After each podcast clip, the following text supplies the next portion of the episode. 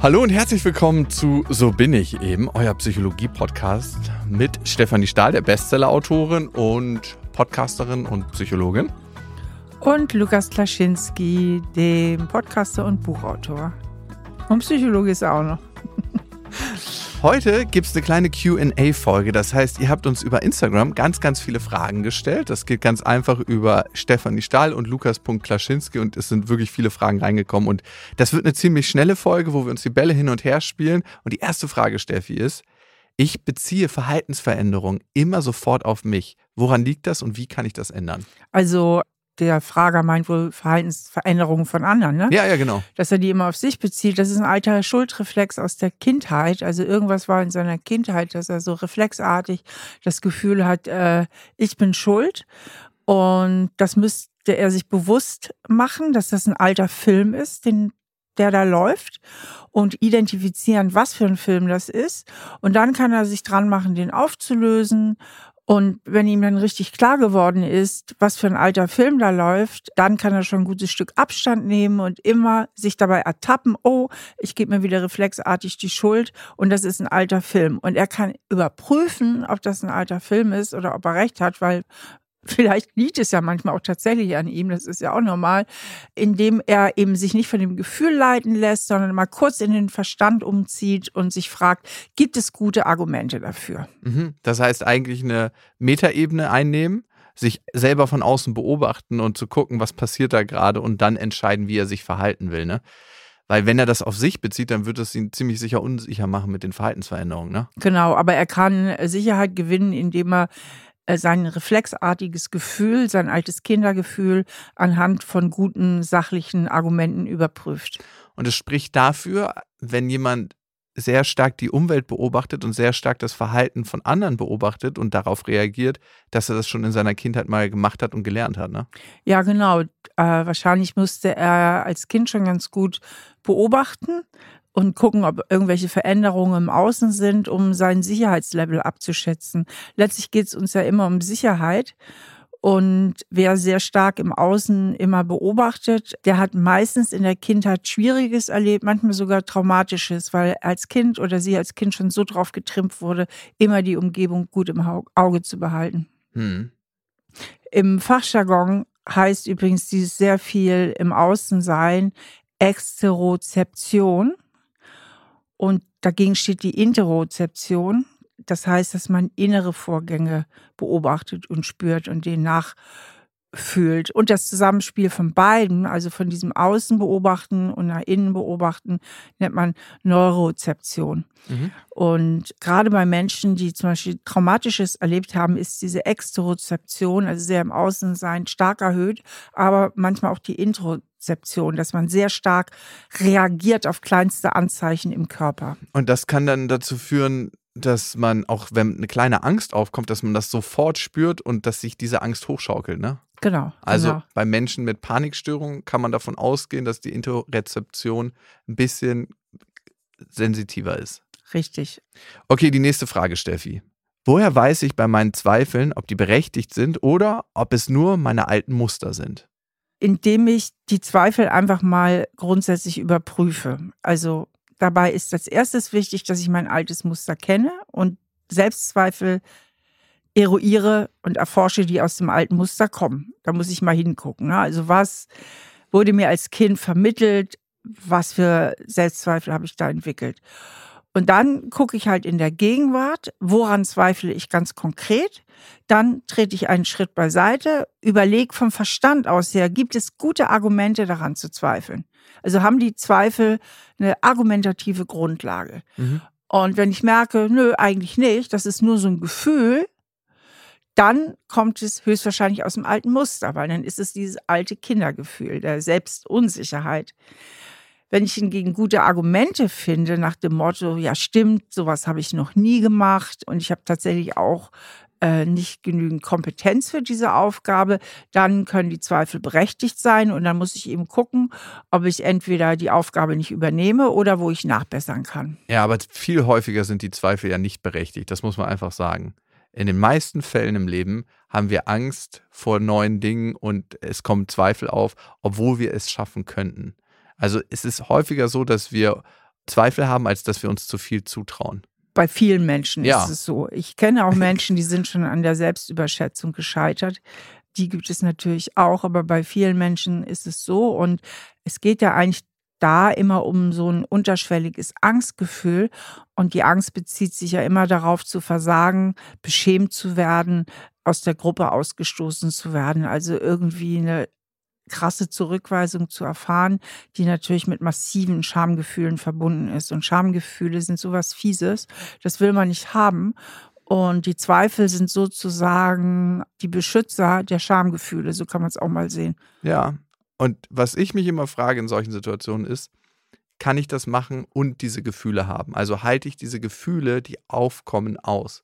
Und wenn ich dafür ein Ja habe, dann kann ich ganz, ganz viele Situationen meistern. Also halte ich es aus, wenn ein Schamgefühl aufkommt?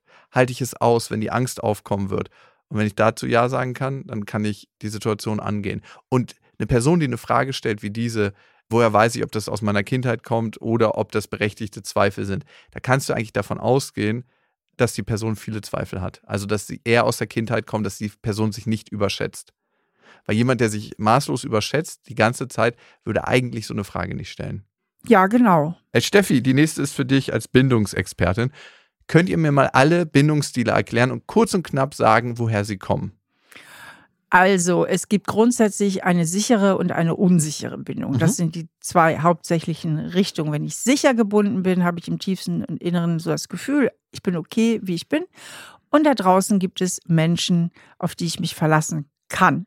Und das bedeutet im täglichen Leben, ich habe eine gute Balance zwischen meinen Fähigkeiten, mich anpassen zu können. Also ich kann mich anpassen, ich kann zuhören und nachgeben, ich kann auch Vertrauen entwickeln in andere Menschen, aber ich kann auch meine eigenen Interessen verfolgen und durchsetzen. Die unsichernden Bindungsstile, die teilen sich nochmal auf in unsicher vermeidend Mhm. oder unsicher ambivalent und anklammernd. Und vermeidend ist, wenn ich unsicher vermeidend gebunden bin, ich gehe nahen Bindungen eher aus dem Weg. Ich habe gelernt in diesem Leben, mich eher auf mich selber zu verlassen.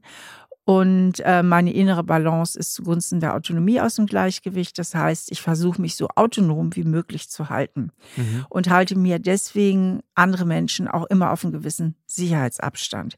Und die unsicher anklammernde Bindung, die kennzeichnet sich dadurch aus, dass meine innere Balance eher zugunsten der Bindung aus dem Gleichgewicht ist. Das heißt, ich tue sehr viel dafür, um von anderen Menschen gemocht und angenommen zu werden und fühle mich auch ziemlich abhängig von Beziehungen. Mhm. Und die vermeidenden Bildungsziele teilen sich nochmal auf in das ängstlich und das gleichgültig Vermeidende. Also Menschen, die ängstlich vermeidend sind, die haben Angst, die spüren die Angst auch, die haben Angst, verlassen zu werden, die haben Angst vor der großen Enttäuschung. Und die gleichgültig Vermeidenden, die haben gar nicht als Kinder so ein großes Nähebedürfnis entwickelt. Das wurde schon sehr früh nicht beantwortet, viel zu wenig beantwortet durch die Eltern und deswegen haben die im Gehirn dieses Bedürfnis für Nähe gar nicht so richtig entwickelt. Die haben das sehr früh unterdrückt und deswegen hat sich das nicht so gut eingespurt im Gehirn. Das heißt, die haben tatsächlich auch nicht so ein Bedürfnis und sind Beziehungen gegenüber einfach viel gleichgültiger eingestellt. Das heißt nicht, dass sie auch nach Beziehung streben und sich auch mal verlieben können, aber dieses Muster, dieses alte vermeidende Muster, das schlägt ganz schnell dann auch wieder zu. So, jetzt stelle ich dir mal eine Frage. Wie kann ich nach einer Trennung die Beziehung, also den Partner, Partnerin und die Hoffnung loslassen? Hm.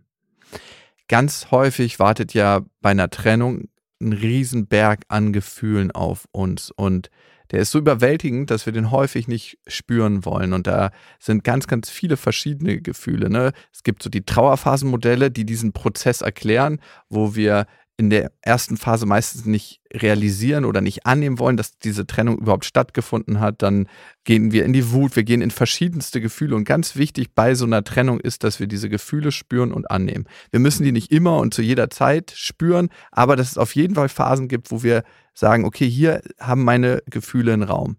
Das zweite ist, und das ist ein großer Fehler, der immer in der Trennung gemacht wird, die Leute noch stalken im Internet Also entweder sich Instagram-Fotos angucken, alte Urlaubsfotos, in irgendwelchen Nachrichten rumlesen. Was hat er mir damals geschrieben? Was hat sie mir damals geschrieben? Und damit halten wir diese Beziehung lebendig in unserem Gehirn. Das heißt, diese neuronalen Verbindungen, die es gibt, die werden immer wieder durchlaufen und bleiben stabil. Genau. Und sie bedienen halt unser Kontrollbedürfnis, mhm. dass wir irgendwie noch die Kontrolle behalten. Und es ist auch dieses Kontrollbedürfnis, was uns so schlecht loslassen lässt. Weil ein Beziehungsende ist ja nicht nur der Bindungsverlust, sondern auch ein riesen Kontrollverlust.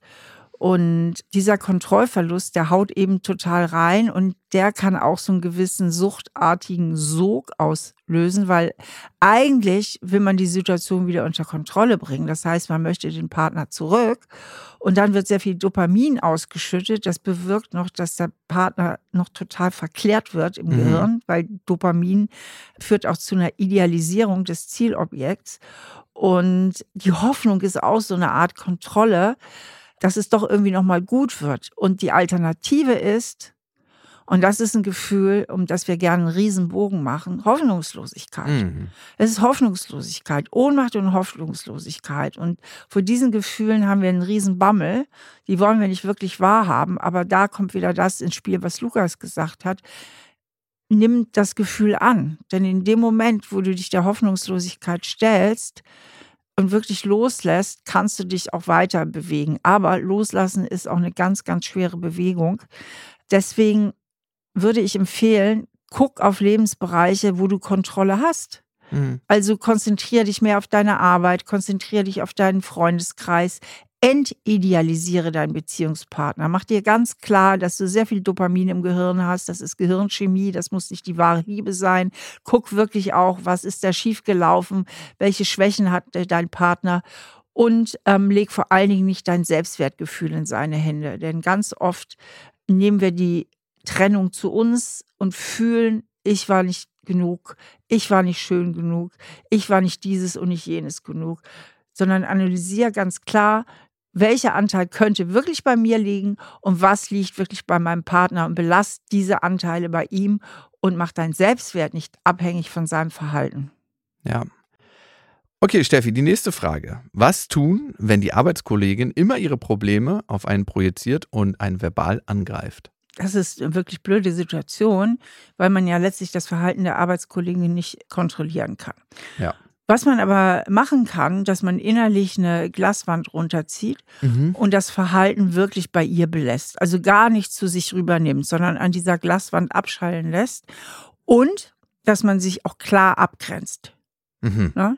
Ja, ja. Dass man wirklich sagt, ich möchte nicht, dass du so mit mir redest oder einfach sich auch wehrt mhm. auf inhaltlicher Ebene, auch ruhig mal sagt, weißt du, äh, ich denke, du hast da eine Menge an Projektionen laufen. Du projizierst immer was auf mich, was eigentlich zu dir gehört. Vielleicht kümmerst du dich mal darum. Also, dass man sich tatsächlich auch wehrt. Und warum ist das so wichtig? Weil kein Mensch mag unangenehme Gefühle die ganze Zeit haben. Und in dem Moment, wo wir eine klare Grenze ziehen, weiß der andere, okay, wenn ich das mit dir mache, da kommt Gegenwehr und das löst wiederum in den meisten Fällen ein unangenehmes Gefühl bei mir aus. Und äh, darum ist das ganz, ganz wichtig, wirklich die Grenze zu ziehen und nicht zu schlucken und zu schlucken und zu schlucken, weil so kriegt der andere Mensch auch gar keine Referenz, dass man es mit einem selber nicht machen kann. Was sind so gute Antwortstrategien, die man sich zurechtlegen kann? Also manchmal sind es ja auch so schnippische Bemerkungen, ne? die von dem anderen kommen und wo man denkt so, ja, okay, schlucke ich jetzt runter oder sage ich was? Also es gibt ja ganz viele so Zwischennuancen, ne? Ja, also Antwortstrategien sind immer ganz gut, dass man sich einfach mal so ein paar schlagfertige Fertigantworten zurechtlegt. So aus der Tiefkühl. Eine ganz lustige ist, kannst du das auch rückwärts sagen? Ja. Oder das sagt ja gerade die richtige. Oder. das ähm, ist aber schon ganz schön provokativ, oder? Ja, das, äh, das ist natürlich provokativer. Das sagt ja gerade die richtige. Äh, eine meiner Lieblingsantwortstrategien ist ja, es wäre keine Information verloren gegangen, wenn du das jetzt freundlich gesagt hättest. Habe ich letztens zur Polizei gesagt, kam es geht so an, aber wir waren schon ein bisschen am Diskutieren. Deswegen, also da hatten wir uns hochgeschaukelt. Was ich auch von dir ganz gut finde, was du manchmal machst, ist zu sagen, wie meinst du denn das jetzt? Da war so ein merkwürdiger Zungenschlag dabei. Hast du zum Glück noch nicht bei, zu mir gesagt.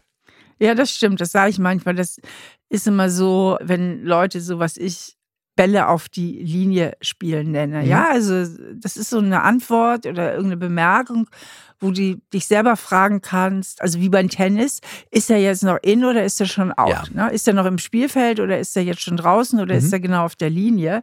Und dann kann man einfach mal fragen, wie meinst du das jetzt? Oder wie hast du das jetzt gemeint? Und, und dann setze ich manchmal auch hinzu, wenn es so der Fall ist, da ist so ein merkwürdiger Zungenschlag dabei, ne? So. Und dann kommen die anderen halt in die Defensive. Ja, ja. ja. Eine Antwortstrategie kann auch sein, vor allen Dingen, wenn jemand sehr ausfallend wird, niederschweigen. Ach, dass du gar nichts. Gar nichts sagst. Du guckst uh. einfach nur und schweigst es nieder. Aber mit einem freundlichen Gesichtsausdruck oder eher? Beobachtend. Beobachtend, so psychologisch ja. beobachtend. Und was natürlich immer total Sinn macht, ist wirklich mal äh, das Gespräch zu suchen, ja, wenn es total. geht. Ich meine, wenn jemand sehr, sehr unreflektiert ist, dann wird es schwierig. Dann geht es wirklich nur noch um Abgrenzung. Ich sage immer, bei sehr schwierigen Menschen, von denen ich weiß oder auch erlebt habe, dass es nicht möglich ist, mit denen konstruktiv zu sprechen, dann sage ich immer, dem muss ich ein Kästchen bauen, in dem er sich bewegen kann. Ne? Mhm. Also das heißt ja, ich begrenze den irgendwo. Ja. Ne? Also und was aber immer wichtig ist, wenn wir mit jemandem reden, in einer ruhigen Minute, nicht so in der Rage, dass ja. wir eh schon aufgeschaukelt sind, weil wir treffen nicht die besten Entscheidungen, wenn wir in der Wut sind, wenn wir in der Angst sind, wenn wir in unseren Emotionen sind, sondern da eher eine ruhige Minute abpassen, hey, ich würde gerne mal über eine Sache mit dir reden, die mir sehr, sehr wichtig ist. Hast du Lust, kurz mitzukommen? Und dann, ich möchte gerne, dass die Beziehung hier zwischen uns bei der Arbeit funktioniert und ich merke manchmal, dass mich das ein bisschen piekt. Wärst du bereit, da ein bisschen drauf Acht zu geben? Sowas, ne? Und dann mhm. kann man in ein Gespräch eintauchen. Manchmal sind Menschen, die eh so ein bisschen piekerig sind und die provozieren, nicht ganz so reflektiert. Das kann passieren. Aber dann hat man auch seinen Dienst getan, finde ich. Und das entlastet auch einen selber. Und dann kann man gucken, wohin sich die Beziehung entwickelt. Und oft hilft es mehr, als man denkt. Und das Gefühl bei einem selber wird ganz anders, wenn man für sich eingestanden ist. Das finde ich so wichtig. Das ist ein ganz, ganz gutes Gefühl. Ich war letztens zu spät. Also ich war nicht ganz zu spät bei der Kita meiner Tochter. Und da ist es oft so, dass man so ab einer Minute vor nicht mehr reingelassen wird, obwohl das die Regelung ist, dass man eigentlich noch rein dürfte. Und die machen dann immer so die Tür auf und positionieren sich extra so in der Tür, dass man nicht durchgelassen wird. Und ich habe dann gesagt, du, magst du deinem Papa jetzt an der Tür Tschüss sagen? Und ich so, es ist 29, ne? das heißt ja, dass wir noch mit rein dürfen. Und er, ach, du willst noch mit rein? Und ich so, ja, ich würde gerne noch mit rein. Und das tat so gut, da für sich einzustehen. Und ich glaube, das ist das Wichtige im Leben auch, ne? dass man für sich einsteht und seinen Weg geht, wenn es denn geht. Und das ist kurz mal ein unangenehmes Gefühl, ne? weil es ja blöd, mit einem Kollegen sich zu konfrontieren. Das ist auch blöd, wenn ich der Kindergärtnerin von meiner Tochter was sagen muss, weil da kommt ein unangenehmes Gefühl in dem Moment auf. Ich will auch nicht irgendwie, dass sie Nachteile hat in der Kita. Aber wenn man es freundlich macht ist es immer der richtige und gute Weg. Ja, beziehungsweise, also gerade bei sehr schwierigen Menschen, da spielen ja manchmal auch Persönlichkeitsstörungen eine Rolle, ist es wirklich gut, mit denen klare Worte zu reden. Ja, die brauchen auch diese Grenzen. Voll. Und äh, manchmal ist man Kindheit. überrascht, wie viel besser dann eigentlich auch die Beziehung funktioniert das ist wirklich ganz schön krass, ne? Weil manche Menschen testen auch so lange deine Grenzen, bis du sie ziehst, ne? Und bei Leuten, die dann sich nochmal wegducken und nochmal wegducken, da kommt immer was hinterher. Ja, genau, genau. Und ähm, ich habe auch schon so die Erfahrung gemacht. Ich habe eine Beziehung in meinem Leben, die ich nicht so ganz einfach finde. Und ähm, da habe ich erst immer so versucht, so Appeasement, also irgendwie äh, nachzugeben, das irgendwie freundlich zu regeln. Und dann habe ich gemerkt, das funktioniert eigentlich gar nicht so gut. Und dann habe ich die Strategie einfach mal geändert und bin nach vorne gegangen. Und wie läuft das? Viel besser. Also läuft. Und vor allen Dingen, dieser Mensch, das habe ich dann auch positiv feststellen dürfen, ist nicht nachtragend. Ja, wir haben dann mal Zoff und dann geht es aber auch wieder freundlich weiter. Und ah, das finde ich richtig cool. Nein. Könnte auch von dir sein. Nein, äh, wir haben nicht so oft Zoff. Manchmal schon. Manchmal schon. Alle, alle halbe Jahre vielleicht? Ein bisschen öfter. Wirklich? Ja, so Kleinzoff halt schon. Aber was verstehst du unter Kleinzoff, wenn wir Kleinzoff haben? Wir sind hier im Podcast und müssen jetzt nicht unsere Beziehungsprobleme diskutieren. Die nicht vorhanden Nein, nein, doch. Also wir können uns streiten und danach ist wieder gut. Ja, würde ich auch sagen. Das ist eine große Qualität von unserer Beziehung. Ja. Und das schafft ja auch Vertrauen. Mhm. Weil Vertrauen entsteht ja nicht, wenn man sich immer gut versteht, sondern Vertrauen entsteht am meisten dort, wo man nach einer Auseinandersetzung wieder zur Einstimmung findet. Ja, weil dann ist nicht nur die Friedenszeit gut, sondern auch die Streitzeit darf sein und hat ihren Platz. Das heißt, man hat zusammen viel größeres Territorium. Nee, und es das heißt vor allen Dingen, dass die Beziehung belastbar ist. Und das ist das, was Vertrauen schafft. Ne? Also die Beziehung ist belastbar. Die hält auch mal einen Streit aus und danach kann man sich wieder vertragen und richtig gut verstehen. Das ist ja ein viel strammeres Beziehungsseil, als wenn das Seil überhaupt nie belastet wird und so ein brüchiger ähm, irgendwie Faden an Scheinharmonie da ist. Ja, ja, gut. Äh, der Streit-TÜV war nie da. Die nächste Frage, Steffi. Wenn ich meine Schutzstrategien sein lasse, habe ich das Gefühl, mein Schattenkind im Stich zu lassen. Was kann ich tun? Vielleicht erklärst du noch mal kurz Schutzstrategien, Schattenkind, ja. Ja, das Schattenkind ist ja so das innere Kind, und zwar das innere Kind, was nicht so schöne Dinge erlebt hat und ähm, das wir immer mit uns mittragen und das uns eben in der Gegenwart immer mal wieder dazwischen funken kann. Und Schutzstrategien sind Verhaltensweisen, die ich an den Tag lege, um mich vor möglichst unangenehmen Gefühlen zu beschützen, die häufig durch das Schattenkind entstehen. Zum Beispiel, ich habe unheimliche Angst vor Ablehnung und dann könnte eine Schutzstrategie sein, dass ich viele Situationen vermeide, mhm. in denen ich abgewiesen werden könnte. Wenn sie sagt, ich habe das Gefühl, mein Schattenkind im Stich zu lassen, muss ich das mal ein bisschen anders übersetzen, um auch die Frage zu verstehen, dann hat das was damit ja auch zu tun, dass man so aus seinem gewohnten Leben so ein bisschen rausgeht, ja, und mhm. dass man ja aus der Komfortzone rausgeht und, und was ganz Neues wagt und dann vielleicht ein Stück weit das Alte verrät. Das Alte, woran man immer geglaubt hat und dadurch eben vielleicht auch dieses Gefühl aufkommt, ich verrate mein Schattenkind und vielleicht auch das Gefühl aufkommt, dadurch verrate ich meine Eltern. Ne, mhm. Ich entwickle mich hier in eine andere Richtung und dann kriege ich einen Loyalitätskonflikt auch zu meinem eigenen Elternhaus. Und deswegen ist es so wichtig, sich zu lösen beziehungsweise auch zu fragen, welche Funktion erfüllt denn mein altes Verhalten? Wovor will es mich beschützen? Ja. ja, welche Funktion erfüllt das? Welchen Nutzen? Und wie kann ich diesen Nutzen, zum Beispiel mich zu beschützen vor Versagen, vor Ablehnung, wie kann ich den mit besseren Methoden umsetzen? Ja, und dieses Gefühl, ich lasse mein Schattenkind im Stich, kann auch dadurch entstehen, dass du dann ein neues Verhalten ausübst. Und neue Verhaltensweisen fühlen sich in den meisten Fällen das erste, zweite Mal ein bisschen unangenehm an, weil wir sie noch nicht geübt hatten und weil sie eben neu sind und nicht vertraut wie das alte Muster. Das alte Muster kann manchmal sehr negativ sein für mich und für meine Umwelt, aber trotzdem ist es vertraut, weil es so eingespurt ist. Und das ist immer so mit den neuen Sachen, die wir machen. Die fühlen sich erstmal in den meisten Fällen unangenehm an. Und wenn du bereit bist, auch diesem Gefühl zu begegnen, kannst du das neue Verhalten einschleifen. Und ich glaube, ganz, ganz wichtig ist zu wissen, hey, das wird ein bisschen unangenehm, beim zweiten Mal schon weniger, beim dritten Mal schon viel weniger. Und das ist ein bisschen wie Sport machen.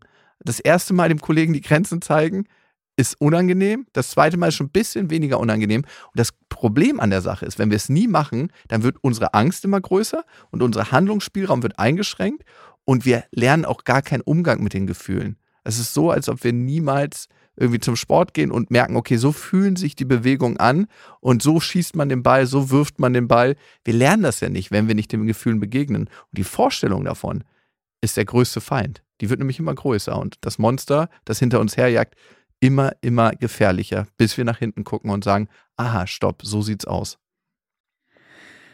Die nächste Frage finde ich cool. Äh, die lautet nämlich, wie geht man mit der Sinnlosigkeit menschlicher Existenz am besten um? Die ist so fundamental nihilistisch, diese Frage. Wie geht man mit der Sinnlosigkeit der menschlichen Existenz am besten um? Das ist ja eine philosophische Frage. Wir sind ja Psychologen. Und ich kenne das aber auch von mir, dass ich mir manchmal denke, und das hat manchmal was Positives für mich und mein Leben und manchmal was Destruktives.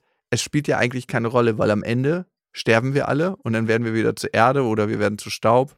Oder wir transformieren uns und es gibt eben doch einen höheren Sinn. Aber dieser Frager oder diese Fragerin glaubt auf jeden Fall nicht an einen höheren Sinn, an nichts Spirituelles. Also muss sie oder er den Sinn eben aus der Existenz als solcher beziehen. Und da macht es immer unheimlich viel Sinn, äh, sich mit seinen inneren Werten auseinanderzusetzen. 100%. Weil Sinnhaftigkeit und Werte, das sind ein absolutes Zwillings- und Geschwisterpaar. Das heißt, ich brauche ein paar Werte innerhalb dieses sinnlosen Lebens, Mhm. um die Zeit bis zur Beerdigung am besten rumzukriegen. Und solche Werte können eben sein Mitgefühl, Menschlichkeit, Fairness, also dass man versucht, möglichst anständig durchs Leben zu gehen, ähm, möglichst fair durchs Leben zu gehen und sich innerhalb dieses Lebens eben Werte setzt und versucht, die bewusst zu leben. Ja. Äh, was sind deine Werte, Steffi? So drei oder vier Kernwerte von dir? Also bei mir ist ein ganz, ganz hoher Wert äh, Fairness und Anständigkeit, dass ich Mhm. mich möglichst anständig verhalte anderen Menschen gegenüber. Das heißt, dass ich nicht link bin, dass ich offen bin und ihnen die Informationen gebe, die sie brauchen, damit wir gut klarkommen, dass ich keinen anderen über den Tisch ziehe. Ein ganz hoher Wert ist für mich eigentlich auch, der mir nicht immer so gut gelingt, ist Freundlichkeit. Mhm.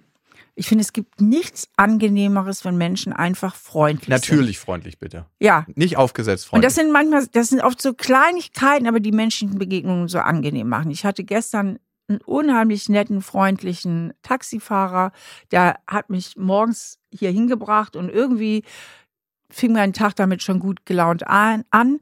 Und Unfreundlichkeit ist unangenehm, Ja, finde okay. ich. Also das ist zum Beispiel so ein Wert. okay, wir haben Fairness, Freundlichkeit als Wert. Nennen wir noch. Mitgefühl, Mitgefühl. ganz hoher Wert. Und der Forschung zufolge macht Mitgefühl auch einen selbst glücklich. Und es ist ganz, ganz wichtig, seine eigenen Werte im Leben zu finden und die als äh, Leuchtturm im Dunkeln auch zu haben. Weil in den Momenten, wo es schwierig wird und diese Zeiten kommen für uns alle, wenn wir da nicht unsere Werte haben, dann sind wir orientierungslos. Und diese Werte müssen ja nicht sein, was so dem höheren gesellschaftlichen Maßstab entsprechen, sondern die müssen in uns wertvoll sein. Mein Wert, danke, dass du fragst, Steffi, Ich übe mich gerade wieder in Freundlichkeit. ist auf jeden Fall ähm, Familienleben leben. Mhm. Fairness habe ich auch als Wert. Und ich liebe Leichtigkeit im Leben. Und das kann ich noch mehr integrieren. Und das kann auch ein Wert von mir sein, ne? Leichtigkeit im Leben. Ich wollte noch mal was zu dem sagen, der sagt, okay, äh, die Sinnlosigkeit der menschlichen Existenz. Weil das kann man auch für sich nutzen. Ne? Wenn man in Situationen ist, wo man sich eigentlich nicht traut und denkt, oh Gott, da passiert jetzt irgendwas und ich werde zurückgewiesen, kann man sich auch immer sagen, So spielt, egal. genau, spielt am Ende gar keine Rolle, weil irgendwann geht der Deckel zu und dann kann ich Sowieso jetzt alles sinnlos. ja, ich kann es dann jetzt auch machen. Stimmt, das ist eine coole Umdrehung von diesem Sinnlosigkeitsgefühl. Das finde ich cool. Ja, und es ist wirklich krass, wenn du dir am Ende denkst, du stirbst eh, dann kannst du auch diese ganze Scham, die da auf dich zukommen wird, mal auf dich nehmen. Und mir hilft das total. Also es heißt nicht, dass ich immer und überall schamlos bin, weil Scham ist ja auch ein Gefühl, was einen manchmal schützt vor Sachen, wo man denkt, so muss jetzt nicht unbedingt sein, aber in den meisten Fällen schränkt einen die Scham ganz schön ein. Ich glaube, wir müssen mal eine neue Therapierichtung entwickeln, die Sinnlosigkeitstherapie. Mit Ja. Sinnlosigkeit zur Überwindung aller Ängste. Steffi, das nächste ist, was tun, wenn alte Prägungen im Hier und Jetzt auftauchen? Es ist ganz natürlich erstmal, dass alte Prägungen im Hier und Jetzt auftauchen. Wir werden im Laufe unseres Lebens programmiert. In der Kindheit sind wir ein bisschen weicher, ein bisschen formbarer, da sind die Programmierungen tiefer. Wenn wir erwachsen sind, dann ähm, sind wir wie so ein kleiner harter Tonklotz, der zwar noch formbar ist, aber man braucht ein bisschen mehr Druck, ein bisschen mehr Wasser. Aber es ist ganz klar, dass alte Programmierungen eigentlich ein Leben lang Bestand haben. Wir können neue neuronale Routen schaffen. Es ist ja eigentlich das, was die Person beschreibt, die Aufgabe in der Psychologie, ne? Zu wissen, wir sehen die Welt aus der Brille unserer Prägung. Wir sehen nicht die Welt, wie sie ist.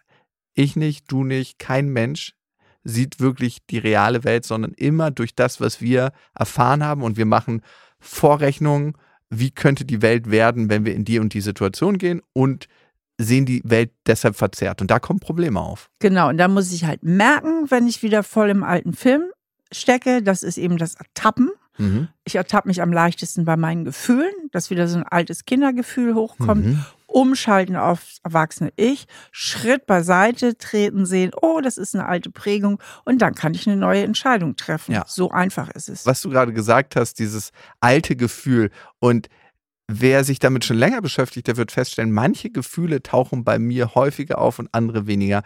Steffi, wenn du einem Gefühl nicht vertrauen kannst von dir, kannst du allen gleich vertrauen oder gibt es ein Gefühl, wo du sagst, das kommt ein bisschen schneller auf und da muss ich irgendwie vorsichtig sein? Ja, Wut. Bei und mir zwar, ist es auch Und Wut. zwar im Zusammenhang mit Ungeduld. Ich wollte es bei dir sagen.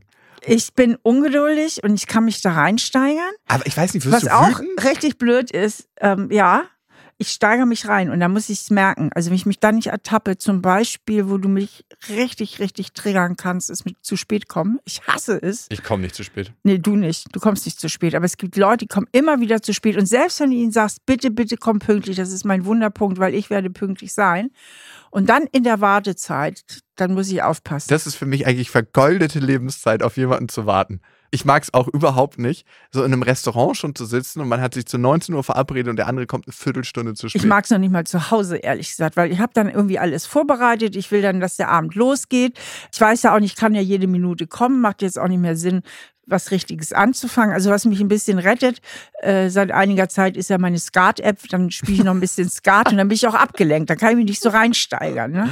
Woher kommt eigentlich diese Ungeduld bei dir? Keine Ahnung. Ein bisschen glaube ich auch in meiner Natur. Ich bin extrovertiert. Du bist auch extrovertiert. Wir Extros haben kürzere Zündschnur. Und wir brauchen mal ein bisschen mehr Futter, ne? So, ich brauche immer auch, dass irgendwie was passiert. Beziehungsweise, wenn ich mich darauf einstelle, dass was, dass was passiert, dann möchte ich auch, dass das passiert. Ja. Ja, okay, gut. Dann sind wir gleich mit unserer Ungeduld. Aber die äußert sich ein bisschen anders bei uns. Und das ist dann auch leichter, sich da zu ertappen und umzuschalten, wenn man schon ein bisschen da drauf gepolt ist und wenn man weiß, aha, hier kommt wieder meine Wut auf. Zum Beispiel, wenn ich besonders auf Situationen reagiere.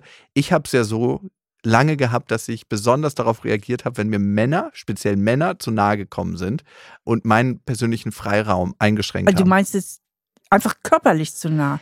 Körperlich und aber auch in so einer Autorität. Darum Hm, hatte ich in meiner Vergangenheit öfter mal Probleme mit Polizisten, mit Leuten, die mich geschnitten haben im Autoverkehr, weil Hm. ich ja da schmerzliche Erfahrungen gemacht habe. Und irgendwann habe ich dann gecheckt, die Wut in der Situation, klar, ist was, was mich schützen will, aber es kommt aus einer vergangenen Situation. Und dann konnte ich gut die Wut wahrnehmen und sagen, ah, okay, danke, du bist noch da, um mich zu schützen, aber mich trotzdem so verhalten, wie ich mich verhalten wollte. Und das ist ja das Wichtige, wenn wir auf unsere Gefühle hören, uns trotzdem so verhalten, wie wir uns verhalten möchten. Auch beim Ertappen und Umschalten ist das das Essentielle, dass wir in dem Moment frei entscheiden können, wie wir sein möchten und nicht später aus dieser totalen Wut heraus so, okay, jetzt ist sie wieder weg, die Wut. Was wollte ich eigentlich machen? Und ich habe mich total blöde verhalten. Das kennen ja auch manche, ne? Oder ich kenne das auch aus vergangenen Situationen, dass ich in der totalen Emotion so gefangen war, dass ich eigentlich Sachen gemacht habe, die ich dann später bereut habe. In Streits Sachen zu meinem Geschäftspartner gesagt, die ich nicht hätte sagen wollen. Oder ja, andere Sachen. Jetzt kommt eine anspruchsvolle Frage. Wie gehe ich mit traumatischen Bildern um? Ja, also erstmal, was ist ein Trauma? Ein Trauma ist ja eigentlich eine Schutzreaktion von unserer Psyche, dass sie in einer so belastenden Reaktion die Gefühle, die aufgekommen sind und die Situation nicht verarbeiten konnte und eigentlich in so eine Schockstarre gegangen ist. Und das wieder aufzulösen kann ein sehr langwieriger Prozess sein und beinhaltet mehrere Komponenten. Ich würde eigentlich immer raten, sich jemanden an die Seite zu holen, der darin ausgebildet ist und da zusammen durchzugehen. Trauma heißt in ganz, ganz vielen Fällen, und darum ist Traumatherapie auch was Besonderes, und das muss jemand machen, der da eine Ausbildung hat, man muss dem Gefühl wieder begegnen und realisieren, jetzt als Erwachsener kann man dem begegnen. Ja, da gibt es ja auch verschiedene Techniken. Also ich würde diese Frage wirklich dahingehend beantworten, ähm, sich da nochmal eine therapeutische Begleitung zu suchen. Und man kann natürlich kurzfristig auch versuchen, die Qualität der Bilder zu verändern. Da ist eine Technik aus dem NLP. Mhm. Also, dass man versucht, das Bild ganz weit weg zu tun, klein zu machen, dem eine andere Farbe zu geben, dem eine andere Form zu geben, äh, vielleicht noch ein, eine Melodie oder sonst was drüber zu legen.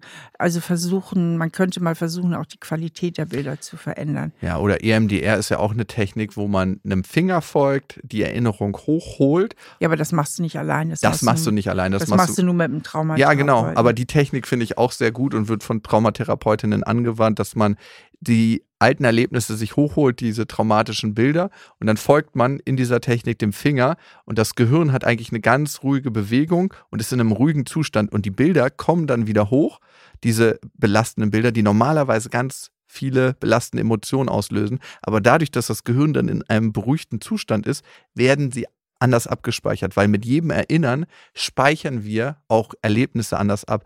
Und das finde ich ist was ganz, ganz Erstaunliches, wenn wir uns zurückerinnern an unsere Kindheit und an unsere Vergangenheit. Wir haben manchmal eine ganz klare Sicht darauf und denken, so muss es gewesen sein.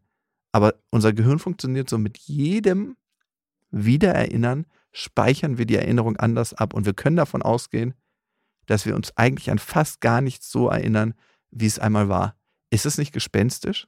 Ja, das ist krass. Also alles, was du in deinem Kopf hast über deine Kindheit, wird ziemlich sicher nicht genauso passiert sein. Alle Gefühle, die du damit verbunden hast, die sind ein ganz bisschen anders, manchmal auch katastrophal anders. Steffi, die nächste Frage ist für dich, da bist du Spezialistin.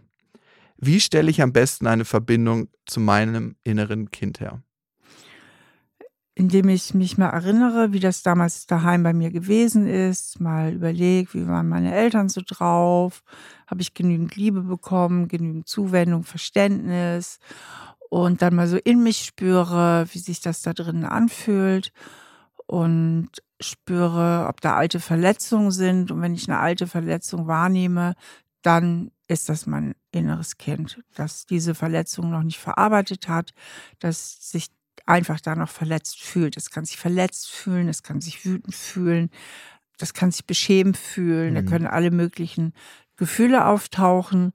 Und dann kann ich diesem Kind mit Geduld und Liebe erklären, dass das früher so war und dass wir, das Kind und ich, die erwachsene Steffi in dem Fall, aber heute groß sind und in so einen liebevollen Dialog mit dem inneren Kind gehen. Da gebe ich aber ganz viel Anleitung, auch in meinem Buch Das Kind ihr muss Heimat finden oder ja. im Arbeitsbuch. Redest du laut mit dem inneren Kind oder ist das ein innerer Dialog? Wie man möchte. Also man kann auch also mit dem Die meisten Menschen kommen sich ein bisschen blöd vor, wenn sie laut reden. Mhm. Viele reden innerlich damit. Wichtig ist, dass ich halt in eine liebevolle Selbsteinnahme gehe und mit Mitgefühl mit mir rede. Mhm. Fällt das vielen Menschen schwer? Ja, auf jeden Fall, vor allen Dingen, weil sie so gewohnt sind, immer mit sich grob umzugehen und mit sich zu schimpfen. Das ist krass eigentlich, ne? Also wir lernen ja meistens von unseren Eltern und von der Welt, die uns umgibt, wie wir mit uns selbst umgehen. Und ich würde sagen, dass ich auch eine ganze Zeit lang einen ziemlich harten inneren Dialog hatte. Aber seitdem ich das verändert habe, ist mein Leben viel, viel leichter geworden, viel, viel entspannter, viel liebevoller, weil so wie ich mit mir rede und mit mir umgehe, so gehe ich auch mit anderen um. Und das ist wirklich so, als ob ich im Urlaub bin. Ja. Schön. Dann nehmen wir noch die letzte Frage. Wie gehe ich damit um, wenn mir wirklich was Peinliches passiert? Wenn ich zum Beispiel in der Öffentlichkeit, ich muss lachen, wenn ich die Frage vorlese. Ist das lustig. ist dir schon peinlich. Wenn ich ne? in der Öffentlichkeit einen fahren lasse und jeder weiß, dass ich es war. Ja, genau. Weißt du, wir reden nämlich immer nur über Fragen, die irgendwie so äh, eher so Hirngespinste sind. Aber was ist denn jetzt wirklich, das ja passiert? Wirklich. So, ja, oder ich mich auf der Bühne voll aufs Maul lege oder wirklich einen beschissenen Vortrag halte oder was auch immer. Ja, was mache ich denn Steffi, dann? das eine ist eine kurze Situation, so ein Ausrutscher. So einen wirklich beschissenen Vortrag halten, das geht ja 20, 25 oder 30 Minuten und wird über die Dauer schlimmer und schlimmer. Also, das Erste, ich finde immer das Beste ist da zu stehen. Da zu stehen. Was sollst du sagen? Wenn dir das passiert, haben alle gehört, hier war er noch lauter als bei euch wahrscheinlich. Sowas, wenn dir ein Furz in Weich, dann sowas zu sagen. Das ist, glaube ich, das Beste. Haben jetzt alle gehört, bei mir war er noch lauter als bei euch. Ich habe mich genauso erschrocken wie ihr.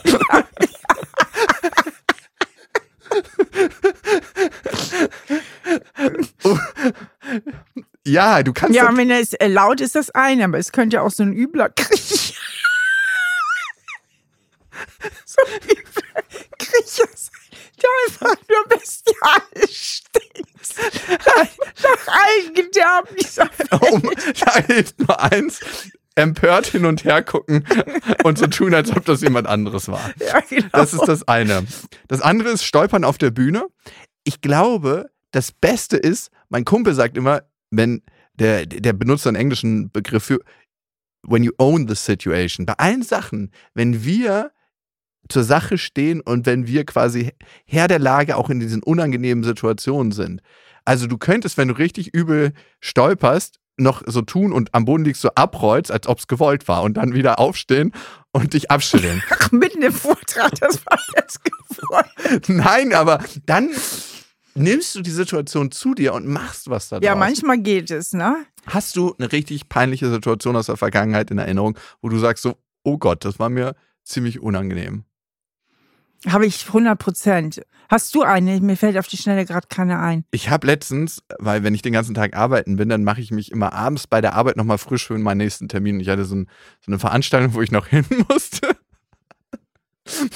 Okay, und ich habe mir so Deo unter die Arme geschmiert und habe ich mir noch so ein bisschen Duft in die Hände gerieben und das so verrieben. Erst unter meinen Arm und dann äh, so. Und meine Mitarbeiterin hat mich so angeguckt und meinte so, das hast du jetzt nicht gemacht. Und ich so, ja, unter meinen Arm ist jetzt nicht so schmutzig. Aber mir war es in dem Moment sehr, sehr unangenehm. Und ich habe das dann genommen und zwei, drei Tage danach nochmal so gemacht. Also erst unter meinen Arm und dann an meinem Kopf. Aber das war irgendwie in der Situation ein bisschen unangenehm oder dann ging es aber auch. Aber ich glaube, weil ich es zu mir genommen habe und die wieder unangenehme Situationen sind ja in erster Linie ein unglaublicher Kontrollverlust, ne? Ja, stimmt. Aber wenn du diese Kontrolle wieder zu dir nimmst, indem du ein bisschen Einfluss auf die Situation hast und auch da noch einen Kommentar hinzufügst, gewinnst du ja die Kontrolle zurück. Und auch zu wissen, nicht alle Leute beobachten uns. Wir sind nicht das Zentrum des Universums. Und das nächste ist, man kann ziemlich sicher davon ausgehen, dass allen anderen auch schon was sehr Unangenehmes passiert ist. Ich habe letztens ein Video geguckt und da wurden Menschen gefragt, was ist so das Unangenehmste, was dem passiert ist.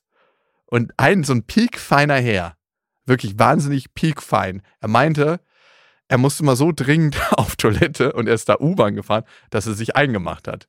In der U-Bahn. Und ich dachte so, als der das gesagt hat, vor der Kamera, Wahnsinn, wie der einfach dazu steht. Und ich dachte so, Hut ab. Also Hut ab davor, dass du die Situation so zu dir nimmst. Und er musste drüber lachen. Der Kameramann hat auch gelacht. Und irgendwie war es dann auch, okay, es gehört dazu. Es ist menschlich. Es gehört zu unserer Menschlichkeit dazu. Wir alle haben das.